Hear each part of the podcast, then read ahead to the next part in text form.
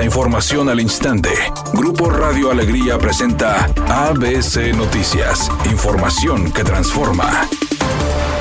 Con el fin de apoyar a los ciudadanos cuyos familiares resulten lesionados o fallecidos por causas de un accidente en unidades del transporte urbano y no reciban el más mínimo apoyo por parte de la empresa responsable de la unidad, sin que la autoridad haga algo al respecto, la dirigencia estatal del Partido Acción Nacional propuso el retiro de la concesión a aquellas rutas que participen reiteradamente en percances viales. Así lo dio a conocer el dirigente estatal panista Hernán Salinas Wolver, acompañado por diputados locales de su fracción, ya que dijo en fechas recientes algunas rutas han participado en accidentes con pérdida de vidas humanas, donde hasta la fecha hay familias que no han recibido el más mínimo apoyo por el fallecimiento de sus seres queridos ante la inacción de la autoridad y enfatizó que tan solo en el último trimestre de 2022 hubo 36 accidentes donde estuvo involucrado el transporte urbano.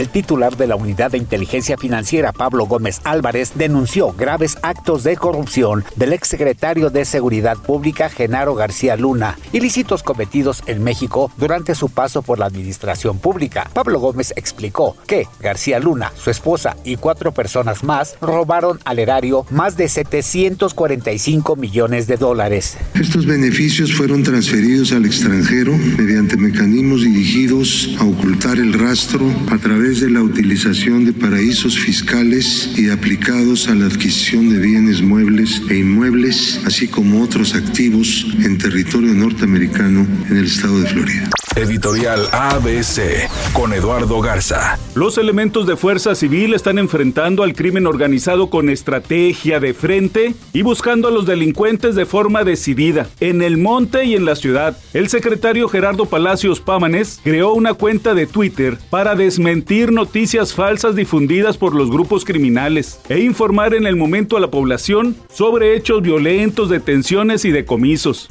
No se equivoquen, el crimen se combate con estrategia de campo y de difusión. Todo suma para bajar los índices delictivos en Nuevo León. Al menos esa es mi opinión y nada más. La fallecida cantante Celia Cruz aparecerá en una moneda de Estados Unidos. Así es, será la primera artista de este tipo que aparezca en un cuarto de dólar. El diseño de la moneda se dará a conocer en los próximos meses. Temperatura del Monterrey 22 grados centígrados. ABC Noticias, información que transforma.